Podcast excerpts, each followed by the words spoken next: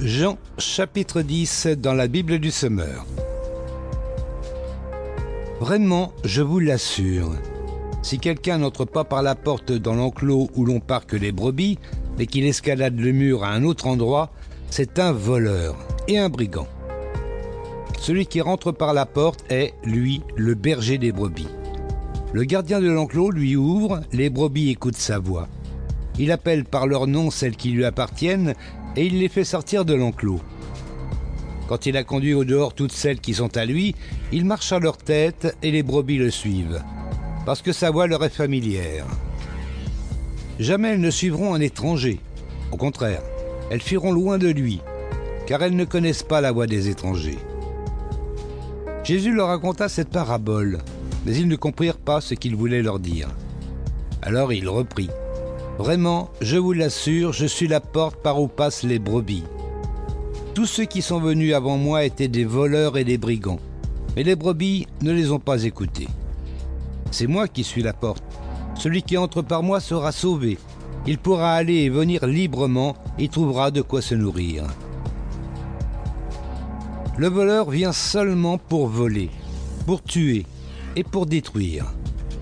Moi je suis venu afin que les hommes aient la vie une nuit abondante. Je suis le bon berger. Le bon berger donne sa vie pour ses brebis. Celui qui n'est pas le berger, qui n'est pas le propriétaire des brebis, mais que l'on paye pour les garder, se sauve, lui, dès qu'il voit venir le loup, et il abandonne les brebis. Alors le loup se précipite sur elles, il s'empare de quelques-unes et disperse le troupeau. Cet homme agit ainsi parce qu'il est payé pour faire ce travail et qu'il n'a aucun souci des brebis. Moi, je suis le bon berger. Je connais mes brebis et mes brebis me connaissent, tout comme le Père me connaît et que je connais le Père. Je donne ma vie pour mes brebis. J'ai encore d'autres brebis qui ne sont pas de cet enclos. Celles-là aussi, il faut que je les amène. Elles écouteront ma voix, ainsi il n'y aura plus qu'un seul troupeau avec un seul berger. Si le Père m'aime, c'est parce que je donne ma vie. Mais ensuite, je la reprendrai.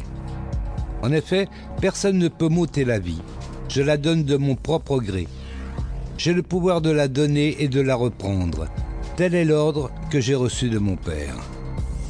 Il y eut à nouveau division parmi le peuple à cause de ces paroles. Beaucoup disaient Il a un démon en lui, c'est un fou. Pourquoi l'écoutez-vous?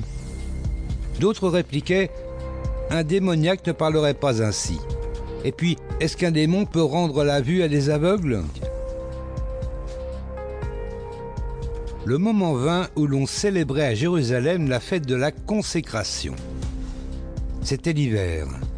Jésus allait et venait de la cour du temple, dans la galerie de Salomon. Alors on fit cercle autour de lui et on l'interpella. Combien de temps nous tiendras-tu encore en haleine? Si tu es le Messie, dis-le nous clairement.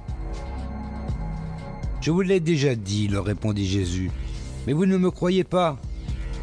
Pourtant, vous avez vu les actes que j'accomplis au nom du Père.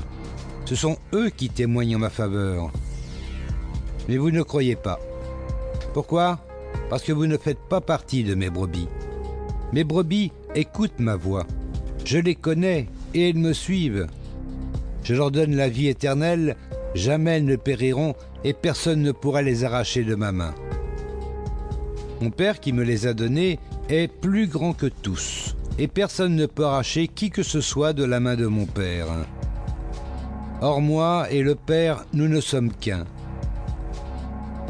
Cette fois encore, ils ramassèrent des pierres pour le tuer. Alors Jésus leur dit, J'ai accompli sous vos yeux un grand nombre d'œuvres bonnes par la puissance du Père. Pour laquelle voulez-vous me tuer à coups de pierre? Les Juifs répliquèrent, nous ne voulons pas te tuer pour une bonne action, mais parce que tu blasphèmes. Car toi tu n'es qu'un homme, tu te fais passer pour Dieu.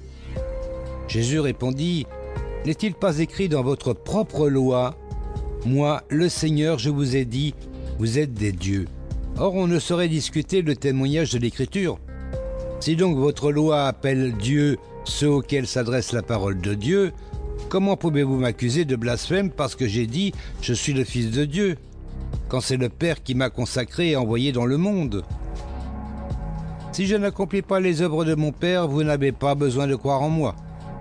Mais si au contraire je les accomplis, même si vous ne voulez pas me croire, laissez-vous au moins convaincre par mes œuvres, pour que vous reconnaissiez et que vous compreniez que le Père est en moi et que je suis dans le Père. Là-dessus, les chefs des Juifs tentèrent à nouveau de se saisir de lui, mais il leur échappa. Après cela, Jésus se retira de l'autre côté du Jourdain, au lieu même où Jean avait précédemment baptisé. Il y resta quelque temps. Beaucoup de monde vint le trouver. On disait Jean n'a fait aucun signe miraculeux, mais tout ce qu'il a dit de cet homme était vrai. Et là, beaucoup crurent en lui.